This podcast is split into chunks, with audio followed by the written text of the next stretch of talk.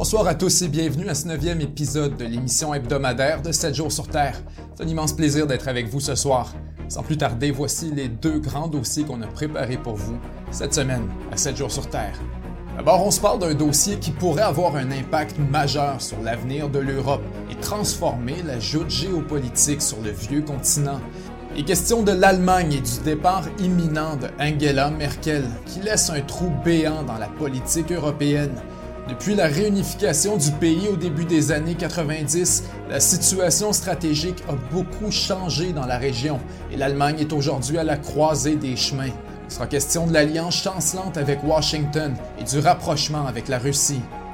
Poursuit ensuite avec un enjeu captivant qui en dit très long sur le réalignement auquel on assiste actuellement sur la scène internationale, la Turquie d'Erdogan et sa relation de plus en plus difficile avec l'OTAN, l'Europe et les États-Unis.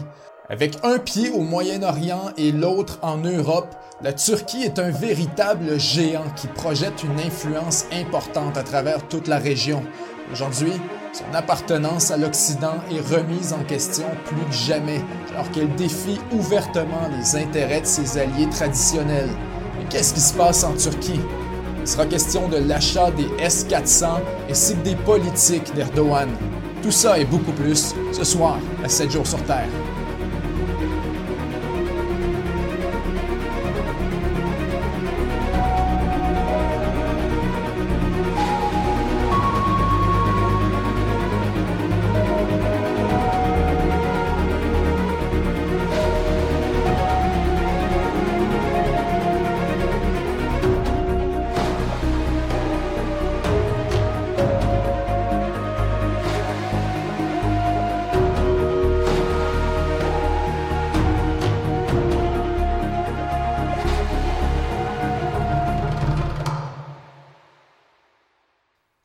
Tout le monde et bienvenue à ce neuvième épisode de 7 jours sur Terre présente. Allons-y immédiatement avec les deux grands dossiers qu'on a préparés pour vous cette semaine.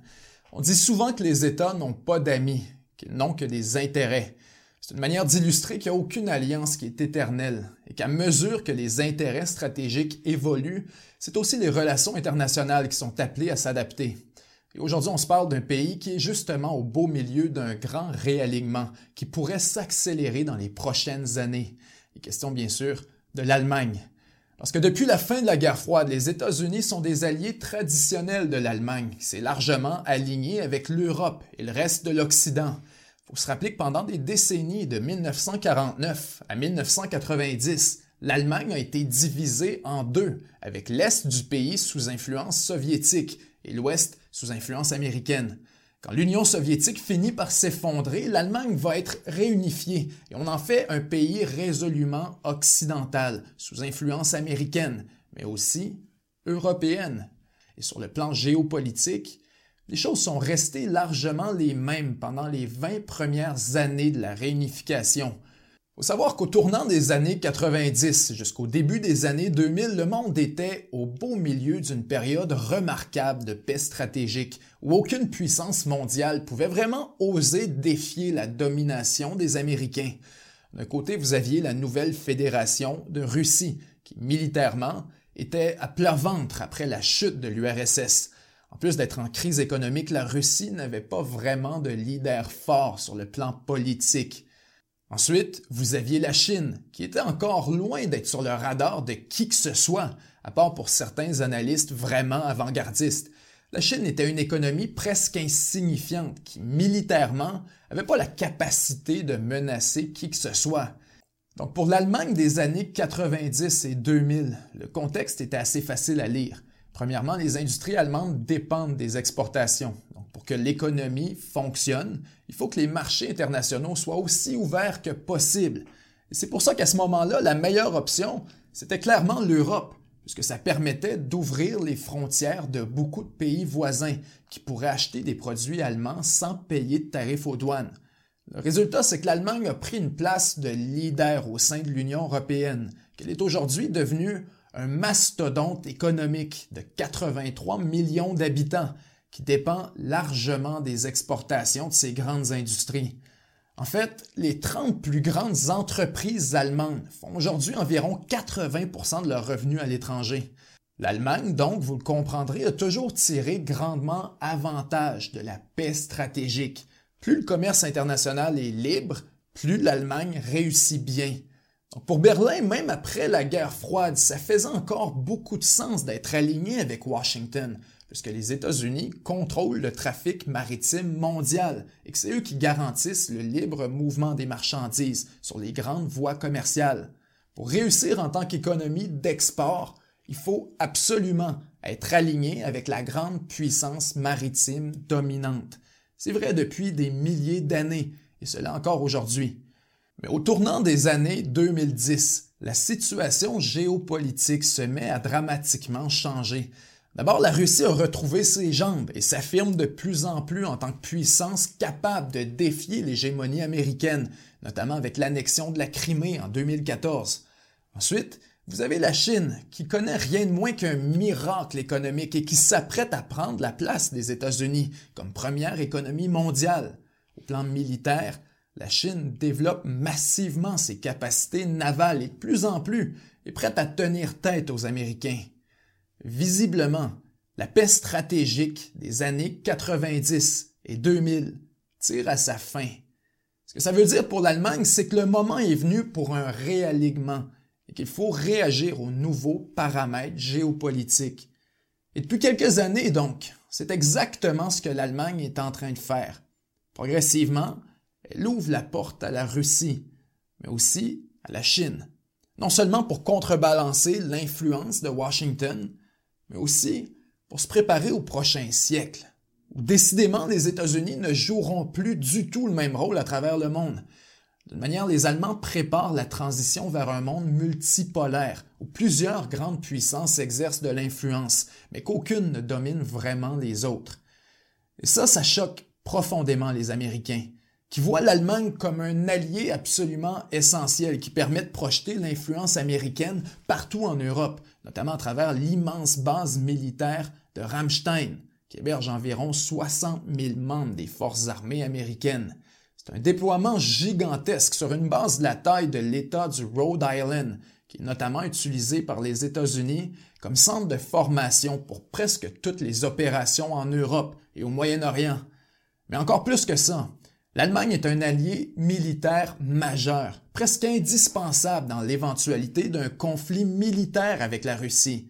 Même si l'armée est sous-financée, ça reste une force de combat importante qui fait partie de l'OTAN et qui sert de fer de lance à la posture américaine en Europe. Pour toutes ces raisons, l'Allemagne est un allié essentiel des États-Unis et il n'y a rien que les Américains détestent plus que de voir la Russie s'en approcher. Parce que moins l'Allemagne perçoit la Russie comme une menace, moins elle a d'intérêt à s'allier avec les États-Unis. En fait, plus elle se rapproche de Moscou, plus son alliance avec Washington devient carrément problématique. Parce que l'Allemagne veut garder son indépendance, que la Russie est un partenaire commercial de plus en plus important, qui n'est pas nécessairement opposé aux intérêts de l'Allemagne et qui est capable d'échanges productifs, autant sur le plan diplomatique commercial. Et c'est pas comme si Washington était un allié parfait non plus, il faut aussi se le dire. En 2013, l'administration Obama s'est fait prendre la main dans le sac en train d'espionner le téléphone personnel d'Angela Merkel. Quand arrive Donald Trump en 2016, la situation va seulement s'empirer, puisque Trump déclenche une guerre commerciale avec la Chine, qui, comme on l'a vu plus tôt, va directement contre les intérêts de l'Allemagne et de ses exportations. Après tout, en 2016, la Chine est déjà devenue le partenaire commercial numéro un de l'Allemagne, ce qui veut dire que les politiques de Trump sont très mal reçues à Berlin. Mais encore plus que ça, Trump met de la pression sur les pays de l'OTAN qu'ils augmentent leur budget militaire pour opposer la Russie. Mais contrairement à Washington, l'Allemagne entretient des rapports productifs avec Moscou, donc ça fait stratégiquement aucun sens de chercher à s'en défendre. C'est un point de tension majeur, un dossier dans lequel les intérêts de Berlin et de Washington sont tout simplement incompatibles. Tout ça va mener à une sorte de crise dans les relations entre les deux pays qui symbolise dans la relation personnelle absolument glaciale entre Angela Merkel et Donald Trump. C'est un secret pour personne, les deux se détestent. À l'été 2020, durant ces derniers mois, la Maison-Blanche Trump annonce que l'intention de retirer le tiers des troupes américaines en Allemagne pour les redéployer ailleurs, là où c'est plus important. Pour Trump, si l'Allemagne veut être défendue contre la Russie et profiter de la garantie américaine de sécurité, il a juste à payer sa part. Mais c'est pas tout. Trump reproche justement à l'Allemagne de s'être trop rapprochée de la Russie et même d'en être devenue dépendante à travers l'importation du gaz naturel. Pour Trump, Berlin doit absolument faire une croix sur le pipeline Nord Stream 2, un pipeline de gaz naturel entre la Russie et l'Allemagne qui promet de doubler les importations de gaz naturel russe. Pour les États-Unis, le pipeline est inacceptable puisqu'il donne un levier stratégique majeur à la Russie qui remet directement en question l'alliance militaire avec l'Allemagne. Dans l'éventualité d'une guerre ouverte, en raison de sa dépendance au gaz naturel russe, l'Allemagne n'aurait pas le choix d'y penser à deux fois avant de se joindre aux États-Unis puisque la Russie a toujours le pouvoir de couper l'approvisionnement, ce qui serait dramatique pour l'économie et la machine de guerre allemande. Évidemment, vous le comprendrez, tout ça a le potentiel de complètement bousculer l'équilibre de la force en Europe, ce qui accélère encore plus le mouvement de réalignement qui était déjà bien amorcé en Allemagne et dans beaucoup d'autres pays. Et ce réalignement est majeur. Les États-Unis passent de principal allié à simple partenaire. En fait, d'après un sondage réalisé en avril 2020, seulement 10% des Allemands considèrent que les États-Unis sont l'allié le plus important de l'Allemagne. Dans le même sondage, 36% affirment que la relation avec la Chine est plus importante, alors que 37% préfèrent les États-Unis. L'opinion publique est divisée. De plus en plus, la Chine est vue comme une alternative à l'hégémonie américaine, une puissance émergente avec laquelle il est préférable de garder des bonnes relations, même si c'est au détriment de celles avec Washington. En décembre 2020, l'Allemagne confirme qu'elle va contre la volonté des États-Unis et que Huawei pourra participer à son réseau 5G. Il faut dire que la Chine investit chaque année des milliards de dollars dans l'économie allemande et que de plus en plus, c'est un partenaire essentiel, encore plus que les États-Unis. La conséquence, c'est que Berlin est en train de complètement redéfinir ses relations étrangères pour s'éloigner de Washington et se rapprocher de Pékin et de Moscou. Quand on y pense, c'est tout à fait naturel, puisque les États-Unis sont à l'autre bout du monde, que la Chine est en pleine émergence et qu'à partir du moment où la Russie est vue comme partenaire plutôt que menace, il n'y a plus vraiment d'avantage à se plier aux quatre volontés des États-Unis. D'un côté, la proximité avec la Russie garantit la sécurité, et d'un autre, la Chine possède un gigantesque marché intérieur qui est suffisant pour alimenter les industries allemandes. Et c'est aussi pour ça que d'une manière, même l'Europe devient de moins en moins essentielle pour l'Allemagne, qui a maintenant une alternative pour ses exportations. En termes géopolitiques, la nouvelle stratégie allemande est relativement facile à comprendre, mais est extrêmement difficile à exécuter. D'un côté, Berlin veut conserver l'Union européenne, puisque c'est un gigantesque marché directement dans sa cour arrière et que ça l'empêche de devenir trop dépendant de la Chine, en lui garantissant une alternative commerciale. D'un autre, l'Allemagne veut se rapprocher de la Chine, qui inversement est une alternative à l'Europe et la prochaine grande puissance maritime dominante. Et finalement, Berlin veut essayer, malgré tout, de garder des bonnes relations avec Washington, puisque l'influence de la Chine a besoin d'être contrebalancée et que les États-Unis peuvent servir de levier stratégique si jamais la Chine refuse de jouer selon les règles ou qu'elle abuse de sa position. C'est un jeu d'équilibre extrêmement fragile, surtout dans un contexte où Washington et Pékin ont envie de se sauter à la gorge et que tout pays prenant trop clairement position s'expose à des représailles. Donc lorsqu'il est question de condamner la Chine ou même la Russie, l'Allemagne a désormais tendance à se garder une gêne. Ce qu'on observe en conséquence, c'est que le leadership de l'Allemagne sur l'Union européenne est de moins en moins fort. À force de faire preuve de mollesse diplomatique face à Pékin et à Moscou, l'Union européenne se retrouve en mal de leadership et beaucoup de pays de la région se mettent à glisser vers la Russie et la Chine, comme les Balkans, qui sont plus que jamais sous influence chinoise. Et cette crise de leadership vient créer une opportunité pour la France, qui émerge désormais comme leader potentiel de l'Union européenne, de par sa proximité avec Washington et son opposition à Moscou. Il faudrait vraiment pas se surprendre si on observe un rapprochement entre la France et les États-Unis qui vont tenter de consolider la position française comme leader de l'Union européenne. On pourrait facilement imaginer une collaboration militaire dans la région du Sahel, par exemple, où les forces françaises sont déjà très actives. Pour l'Europe, il est un peu minuit moins une en matière de leadership. Et une chose est absolument sûre, c'est que le prochain cycle électoral en France, comme en Allemagne, va être déterminant pour l'avenir de l'Union européenne.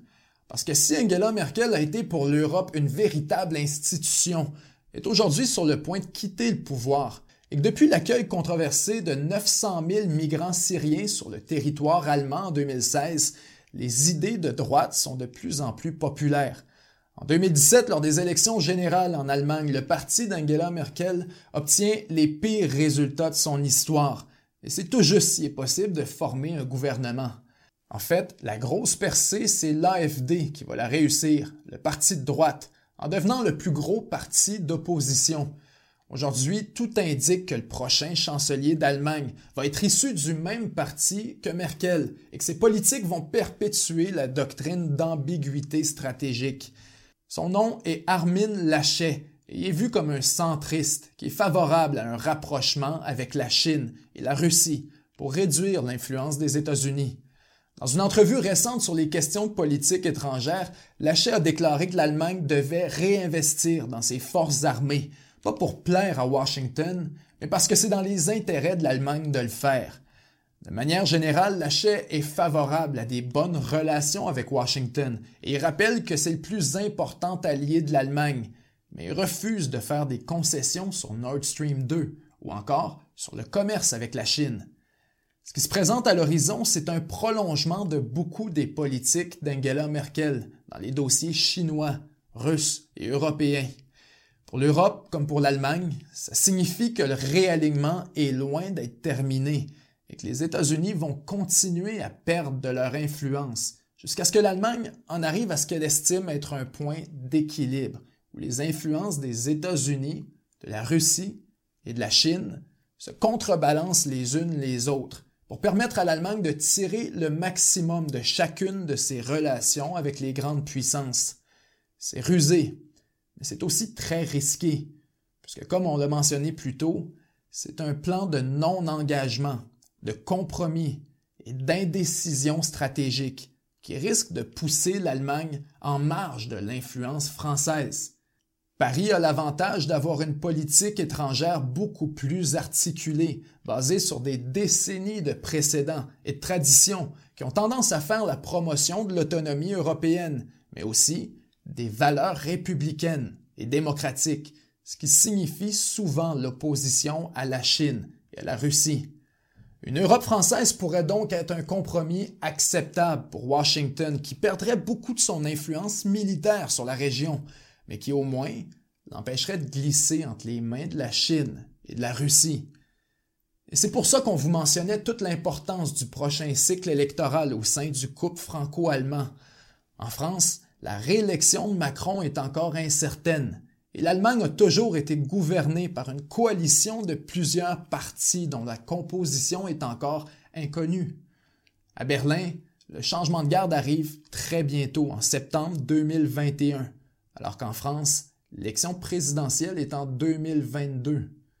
Donc dans les prochains 18 mois, on va assister à une période critique et déterminante pour l'avenir de l'Europe, mais aussi pour celui des États-Unis puisque tout indique que les résultats vont consolider la place de Washington comme rien de plus qu'une influence parmi tant d'autres dans l'espace européen. Pour la Chine et la Russie, c'est un scénario parfait qui les avantage considérablement, parce qu'une Europe qui s'éloigne des États-Unis, c'est une Europe qui s'ouvre un peu plus à leur influence. Même si les gouvernements à Paris et à Berlin sont pas nécessairement gagnés d'avance et qu'ils ont leur propre réticence face à la Chine et à la Russie. Il devient au moins possible de négocier et discuter avec eux, sans s'inquiéter de l'intervention ou de l'influence de Washington. Il est encore difficile de déterminer l'impact que ça va avoir sur la géopolitique mondiale, mais déjà on constate à quel point la montée de la Chine et la chute des États-Unis est un domino immense qui vient tomber et qui entraîne avec lui toute une suite de réalignements à travers le monde pour retrouver une sorte d'équilibre entre les grandes puissances.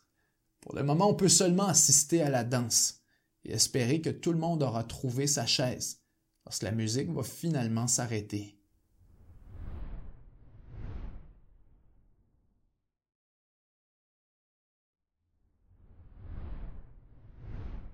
Pour poursuivre, on se parle d'un autre pays qui a une importance géopolitique majeure et qui est actuellement en train de vivre une sérieuse période de remise en question quant à sa place sur la scène internationale. Il est question de la Turquie. Il suffit d'en faire un portrait géographique rapide pour comprendre à quel point le pays a une position stratégique, qui en fait un joueur absolument incontournable dans une multitude de dossiers géopolitiques. D'abord, la Turquie est bordée au nord par la mer Noire et au sud par la mer Méditerranée, en plus de contrôler le trafic maritime entre les deux et l'accès à l'océan de plusieurs pays, dont la Russie, à travers les détroits des Dardanelles et du Bosphore. Pour poursuivre, la Turquie est située en plein au carrefour de ce qu'on pourrait appeler le centre-ville du monde. D'un côté, c'est l'Europe, de l'autre, c'est l'Afrique, le Moyen-Orient, ou la région du Caucase. Ce que ça veut dire, c'est que la Turquie est un passage obligé pour toutes les grandes puissances qui veulent exercer de l'influence dans la région. Aujourd'hui, sa position aux portes de l'Europe lui donne un levier stratégique majeur, puisque le pays peut contrôler beaucoup des flux migratoires en provenance de l'Afrique ou du Moyen-Orient. Ensuite, la Turquie est voisin de l'Irak, de la Syrie et de l'Iran, ce qui en fait un avant-poste absolument essentiel pour les forces américaines ainsi que pour les coalitions antiterroristes internationales qui opèrent régulièrement à partir de la Turquie. En fait, la base aérienne d'Inchirlik dans le sud du pays est largement opérée par les Américains et est une des plus actives dans toute la région. En plus d'y maintenir des avions de chasse ainsi que des bombardiers les États-Unis y ont déployé tout un arsenal de bombes nucléaires de type B-61, qui aux dernières nouvelles sont encore sur place. Et au-delà de sa position géographique, la Turquie est elle-même une puissance militaire considérable. D'abord, le pays est membre de l'OTAN, ce qui en fait sur papier un allié direct des États-Unis, ainsi que des grandes puissances européennes. Au moment où la Turquie a rejoint l'OTAN en 1952, L'objectif des États-Unis était surtout de contrer la montée de l'Union soviétique en intégrant dans l'alliance un énorme pays directement aux portes de l'URSS. D'ailleurs, ce sont justement les missiles nucléaires américains déployés en Turquie qui ont causé l'escalade qui a mené à la crise des missiles en 1962. Depuis qu'elle a rejoint l'OTAN, la Turquie s'est largement alignée sur les États-Unis et sur l'Europe, en fait, encore aujourd'hui, elle essaie de rejoindre l'Union européenne. Mais disons seulement que c'est loin d'être gagné. Parce que depuis les années 50, la Turquie a beaucoup changé. Longtemps, c'est un exemple de sécularisme et de démocratie dans une région troublée du monde où la stabilité politique est difficile à atteindre. Aujourd'hui, sous la gouverne du président Recep Tayyip Erdogan, le pays prend une direction radicalement différente où la religion prend une place beaucoup plus importante. Premier ministre depuis 2003 et président depuis 2014, Erdogan a une influence gigantesque sur la trajectoire du pays dans les 20 dernières années. Depuis qu'il est président, il essaie de ramener la Turquie à son époque de grandeur sous l'Empire ottoman, en se positionnant à nouveau comme une grande puissance qui projette son influence et sa force militaire un peu partout dans la région. Erdogan a donc largement abandonné le principe du sécularisme, donc de la séparation de l'État et de la religion, pour plutôt se positionner comme leader du monde musulman et de toutes les populations turcophones. Soudainement, la culture religieuse du pays et son énorme population musulmane devient un avantage une sorte de levier stratégique pour coaliser le reste des pays musulmans autour de son influence. Pour en avoir un exemple éloquent, suffit de regarder la réponse de la Turquie aux caricatures de Charlie Hebdo. En dénonçant et en attaquant sévèrement Emmanuel Macron, Erdogan devenait en quelque sorte le porte-parole du monde musulman. Mais bien évidemment, pour devenir une grande puissance, il est impossible d'être soi-même sous l'influence d'une autre plus grande puissance, comme les États-Unis, la Russie ou la Chine. Pour être une puissance, il faut de l'autonomie, de l'indépendance et son propre réseau d'influence. depuis son arrivée, Erdogan multiplie les gestes pour affirmer l'identité musulmane de la Turquie, mais aussi pour l'éloigner de Washington et gagner en indépendance. Et ça, c'est loin de plaire à tout le monde. Aux États-Unis, bien sûr, mais aussi à beaucoup de gens en Turquie. Il faut comprendre que depuis la naissance de la République turque, le sécularisme et les valeurs républicaines représentent une fierté pour la population. C'est ce qu'on appelle le kémalisme, le nom qu'on donne à l'idéologie fondatrice de la République turque. L'armée, par exemple, a toujours considéré comme sa responsabilité de défendre la Constitution, donc le kémalisme, et d'empêcher l'islamisation du pays. À chaque fois que la Turquie a trop flirté avec l'islamisation, l'armée est intervenue, allant même jusqu'à mener des coups d'État lorsqu'elle estime que le gouvernement va trop loin, comme en 1960, en 71 ou en 1980. Et c'est un peu pour ça que les manœuvres d'Erdogan ne passent pas inaperçues en Turquie, mais aussi ailleurs dans le monde. En fait, déjà en 2014, l'actuel président des États-Unis, Joe Biden, qui était à ce moment-là vice-président, avait déclenché une crise diplomatique avec la Turquie en déclarant au New York Times qu'Erdogan était un autocrate qui avait mené directement à la montée de l'État islamique et que si c'était juste de Biden, les États-Unis soutiendraient les efforts de l'opposition en Turquie pour le battre aux élections. Erdogan, de son côté, est furieux et Barack Obama humilie Joe Biden en l'obligeant à faire des excuses officielles. Disons que la table est mise. Dans la nuit du 15 au 16 juillet 2016, la situation en Turquie passe à un tout autre niveau quand une partie de l'armée mène une tentative de coup d'État qui échoue lamentablement lorsqu'Erdogan appelle ses propres partisans à sortir dans la rue et affronter les putschistes. Dans les mois qui suivent, Erdogan mène une purge massive au sein de l'armée pour expulser tous ceux qui ont des liens avec le coup d'État, mais aussi avec l'opposition politique. Il fait arrêter des policiers, des enseignants, des journalistes. Erdogan menace les États-Unis de leur couper l'accès à la base de Incirlik. Il les accuse d'héberger un Turc en exil du nom de Fethullah Gulen, une figure de l'opposition qui aurait télécommandé le coup d'État depuis les États-Unis. À travers la purge qui suit la tentative de coup d'État, Erdogan s'impose comme un chef autoritaire. La Turquie accélère sa course vers l'islamisation ainsi que son rapprochement avec la Russie. C'est un peu le point tournant qui a marqué le début de la détérioration majeure des relations entre la Turquie et les États-Unis qui culmine aujourd'hui devant nos yeux. Pour comprendre le nouveau jeu stratégique de la Turquie, il suffit de revenir un peu sur le dossier des S-400, un système russe de défense aérienne hautement sophistiqué qui fait l'envie et la terreur des Américains. Le problème, c'est que personne ne sait vraiment à quel point le système est performant, mais il est réputé comme étant des années en avance sur tout ce que produisent les Américains dans le domaine. En déployant des S-400 sur son territoire, un pays se trouve à repousser les avions les plus furtifs qui ont de la difficulté à échapper au système. Vous comprendrez que ça en fait un enjeu géopolitique majeur parce qu'une nation qui déploie des S-400 peut essentiellement fermer son espace aérien et abattre n'importe quel avion qui violerait ses frontières, qu'il soit furtif ou pas. Et la furtivité, c'est justement le panier dans lequel les Américains ont mis tous leurs œufs lorsqu'ils ont développé le F-35, qui est supposé être un avion pratiquement invisible au radar, et qui aujourd'hui est sérieusement embarrassé par la présence des S-400.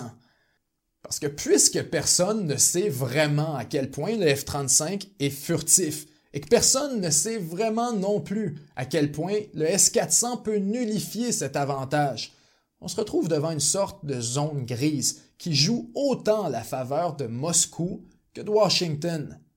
Parce que pour les États-Unis, le F-35 est un programme gigantesque qui en fait le système d'armement le plus dispendieux de toute l'histoire, un produit vendu partout dans le monde aux alliés des États-Unis. S'il fallait demain matin que quelqu'un démontre hors de tout doute que les F-35 sont caduques face aux S-400, ce serait rien de moins qu'une catastrophe géopolitique pour les États-Unis. Mais pour la Russie, c'est un peu le même problème. Si les Américains peuvent récolter des informations précises sur les capacités du S-400, ça veut dire qu'ils peuvent s'adapter en modifiant leur tactique. Et c'est pourquoi les Russes sont typiquement réticents à vendre et à déployer les S-400 dans des pays étrangers. C'est une véritable partie de poker où tout le monde essaie de garder secrètes les cartes qu'il a en main jusqu'à ce que vienne le moment de les mettre sur table. Et c'est pour ça que lorsque la Turquie, un membre de l'OTAN, annonce en 2017 qu'elle s'est entendue avec la Russie pour acheter le fameux système S-400, c'est un véritable tremblement de terre politique. Et la nouvelle tombe comme une tonne de briques sur la tête de Washington. La Turquie, un allié, encore plus un pays qui participe activement au développement du F-35, serait sur le point d'introduire sur son territoire un des plus formidables adversaires de l'OTAN et du F-35 en matière d'équipement militaire. Il est difficile de décrire à quel point c'est un développement majeur. Au moment où on se parle, à part la Turquie, il y a seulement deux pays dans le monde qui possèdent un système S-400 actif, la Russie et la Chine. Moscou a fait des ententes avec une poignée de pays, mais aucun autre système n'est actuellement déployé. Pour Washington, c'est une insulte, une provocation qui remet directement en question la place de la Turquie au sein de l'OTAN. Selon les États-Unis, le S-400 ne peut pas être intégré au système de défense de l'Alliance et il met en danger la sécurité nationale de tous les pays qui opèrent les avions F-35. Il y a certainement une part de vérité. Il faut aussi voir l'autre côté de la médaille. Les fabricants d'armes américains et le complexe militaro-industriel paniquent à l'idée de voir la Russie envahir leur marché traditionnel, soit l'OTAN, qui a toujours été fermé à l'influence russe. Longtemps, la supériorité des armes américaines rendait le problème moins important, puisque les États-Unis avaient toujours une alternative au moins équivalente à offrir à leurs alliés. Mais avec le S-400, les choses sont différentes. Tout le monde est au courant que c'est le meilleur système de défense aérienne, donc même les alliés sont intéressés. Et ça place Washington, qui a investi des dizaines de milliards de dollars dans le développement du F-35, dans une bien mauvaise position. Donc dès le début, les États-Unis ont tout fait pour empêcher que la transaction ait lieu et à chaque étape du déploiement du système, les Américains ont augmenté la pression sur la Turquie pour qu'elle abandonne le projet. À l'été 2020, un sénateur américain a même proposé que les États-Unis rachètent le système S-400 de la Turquie pour sortir de l'impasse. Ça vous donne une idée du désespoir à Washington. Et le S-400 est loin d'être le seul point de tension entre la Turquie et les États-Unis. En fait, c'est beaucoup plus la manifestation d'à quel point la relation s'est détériorée entre les deux que c'en est la cause. Parce que si la relation avec Washington n'avait pas été aussi mauvaise, jamais la Turquie aurait osé se procurer le S-400. La réalité, c'est que depuis plusieurs années, les intérêts de la Turquie et ceux des États-Unis sont de moins en moins alignés.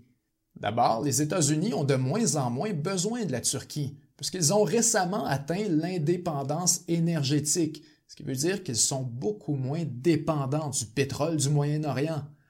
Ensuite, la guerre contre l'État islamique est terminée. Donc les intérêts des États-Unis dans la région sont de moins en moins nombreux.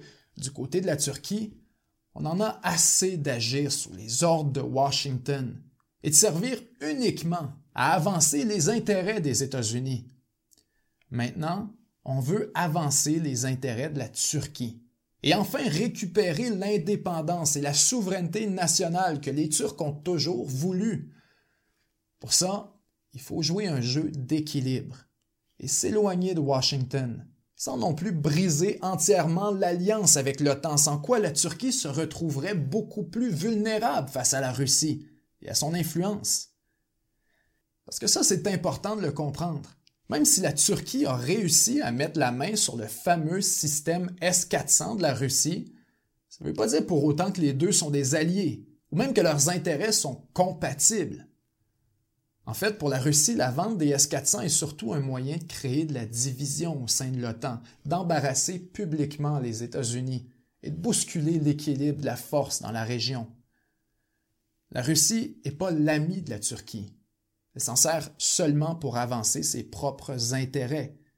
Si vous regardez le conflit du Nagorno-Karabakh, par exemple, les intérêts turcs et russes se sont retrouvés diamétralement opposés et se sont affrontés directement. C'est la même chose en Syrie, où la Russie appuie Bachar al-Assad, mais où la Turquie soutient des groupes d'opposition et occupe une partie du pays.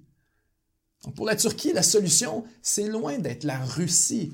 La solution, c'est un équilibre entre les deux qui permet de créer des zones grises où la Turquie peut avancer ses propres intérêts. Dans le dossier des S-400, par exemple. C'est très simple. La Turquie a calculé que jamais elle serait expulsée de l'OTAN, juste pour avoir acheté le système russe. Et là-dessus, il est possible qu'Erdogan ait absolument raison. Parce que c'est loin d'être clair comment un membre de l'OTAN pourrait être expulsé, qu'il n'y a vraiment aucun mécanisme qui existe pour le faire et que même si on trouvait un moyen d'expulser la Turquie, ce serait une décision extrêmement irresponsable et potentiellement même dangereuse. Parce qu'on l'a vu, tout ce que ça accomplirait, c'est de pousser la Turquie dans les bras de la Russie et de la Chine, et que même si Erdogan a des tendances islamistes et qui adopte des comportements qui sont en opposition aux intérêts de l'OTAN, l'OTAN exerce quand même sur lui une influence modératrice qu'il force à mettre de l'eau dans son vin.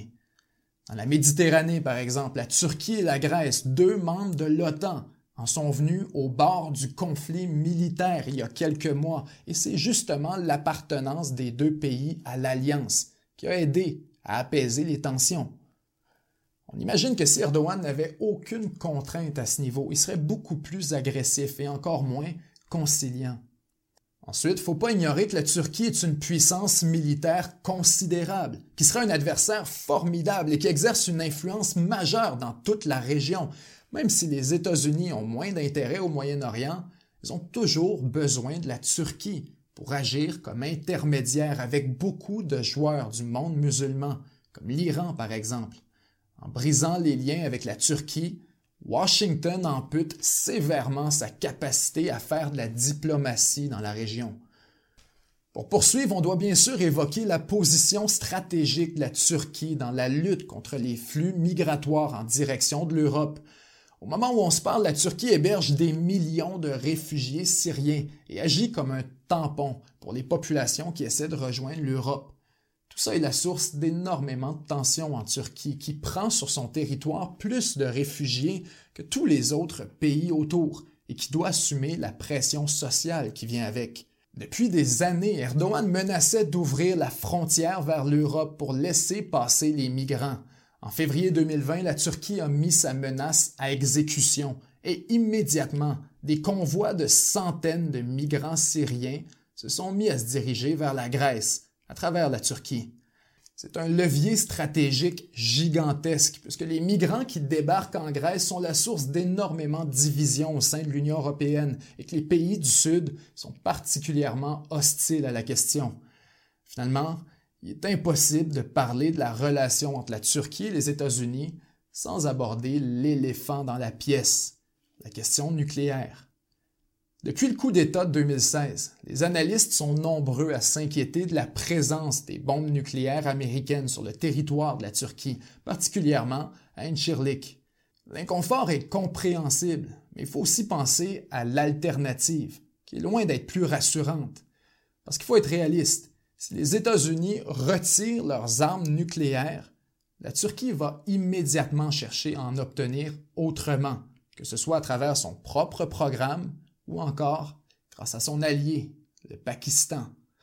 Selon certaines informations, le processus avec le Pakistan aurait déjà débuté. Les implications sont gigantesques. Si la Turquie met la main sur son propre arsenal nucléaire, ça va déclencher une course à l'armement à travers toute la région du Moyen-Orient. Déjà, l'Égypte, la Syrie, l'Arabie saoudite et les Émirats arabes unis ont tous déclaré leur intention de construire des réacteurs nucléaires qui pourraient éventuellement servir à produire des armes. Les programmes de ces pays sont pour le moment civils, mais ils deviendraient rapidement militaires s'il y avait soudainement un besoin de dissuasion. Donc toute une série de risques énormes qui font que la Turquie ne peut pas vraiment être expulsée de l'OTAN sans déstabiliser toute la région avec des conséquences potentiellement désastreuses. Et c'est pour ça que quand vous posez la question à un pays comme Israël, par exemple, même si on redoute Erdogan, on préfère le statu quo et la stabilité à ce genre de risque inutile. En 2018, Yossi Cohen, le chef du Mossad, le service de renseignement israélien, a dit que même si l'Iran est dangereux, la plus grosse menace pour la stabilité régionale, c'est la Turquie, puisque l'Iran au moins peut être contenu à travers des sanctions, des embargos et des opérations clandestines. Dans le dossier de la Turquie, il est presque impossible de faire quoi que ce soit. Les Américains ont tout essayé en matière de sanctions pour étrangler le gouvernement d'Erdogan et le forcer à faire des compromis. Mais ça fonctionne jamais. Depuis des années, l'économie du pays est en crise à cause des sanctions internationales, mais ça change absolument rien à la trajectoire que prend Erdogan. Pour certains, la meilleure solution, c'est la patience. Il vaudrait mieux attendre et encourager l'élection d'un leader séculaire qui réaligne le pays avec les États-Unis. Après tout, politiquement parlant, Erdogan n'est pas invincible. Mais ça pose la question, est-ce que l'attitude récente de la Turquie est vraiment une anomalie? Est-ce qu'un autre chef politique changerait vraiment la trajectoire du pays pour le ramener sous l'influence des Américains sans aucune condition? Comme on l'a vu plus tôt, il faut arrêter de considérer la Turquie comme un allié naturel de l'OTAN et des États-Unis. C'est un positionnement qui relève d'une situation stratégique qui n'existe plus aujourd'hui. Donc avant de présumer d'un scénario idéal ou d'un dénouement potentiel, il faut prendre en considération qu'on n'a pas devant nous une marionnette, mais bien un acteur rationnel qui prend ses décisions en fonction de ses propres intérêts.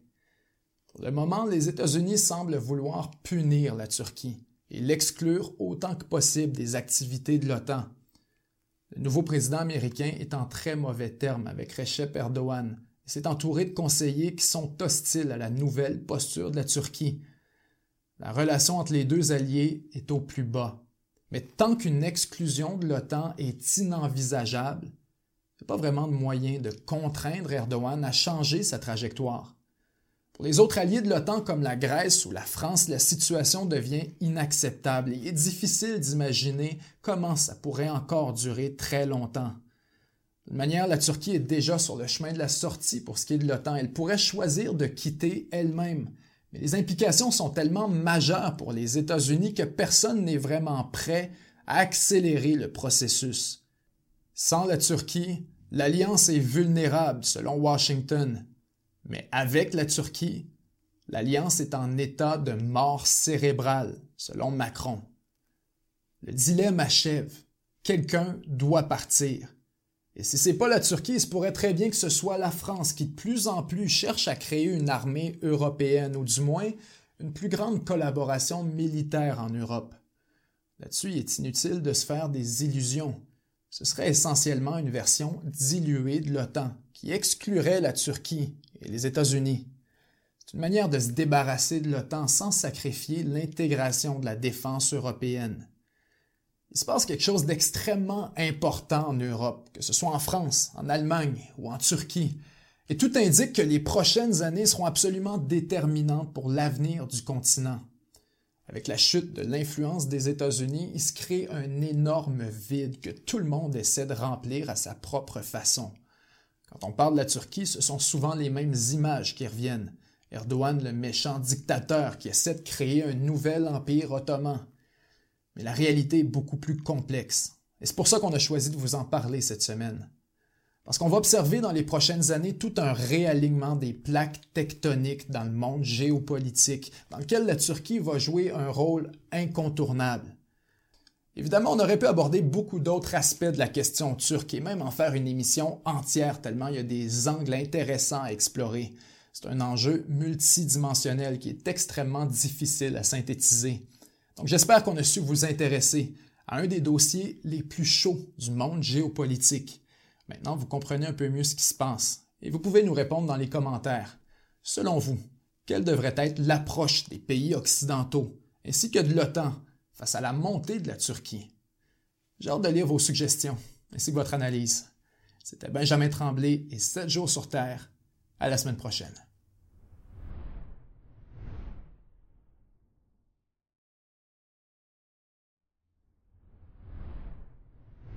Alors voilà, c'est déjà tout pour notre émission de cette semaine. Je vous remercie mille fois d'avoir été là et si vous avez apprécié l'émission, je vous invite à nous donner une mention j'aime ou encore à vous abonner à notre chaîne pour rien manquer des prochains épisodes. Ça nous donne un gros coup de pouce dans l'algorithme et c'est grandement apprécié. J'ai eu énormément de plaisir à travailler sur cet épisode et encore plus, comme d'habitude, à vous le présenter. C'était Benjamin Tremblay et 7 jours sur Terre. À la semaine prochaine. 7 jours sur Terre, c'est un média 100% indépendant qui est financé exclusivement par les contributions de ses membres exclusifs pour aussi peu que 99 sous par mois. En plus de permettre la production de cette émission, les membres exclusifs ont accès à une tonne de contenu qui leur est entièrement réservé, dont un segment complet de cette émission, ainsi qu'une revue de presse à chaque semaine où on revient sans script sur les grands dossiers d'actualité. Pour devenir membre, c'est super simple. Ça se fait en quelques clics seulement au 7jourssurterre.com baroblique abonnement. Merci et à très bientôt.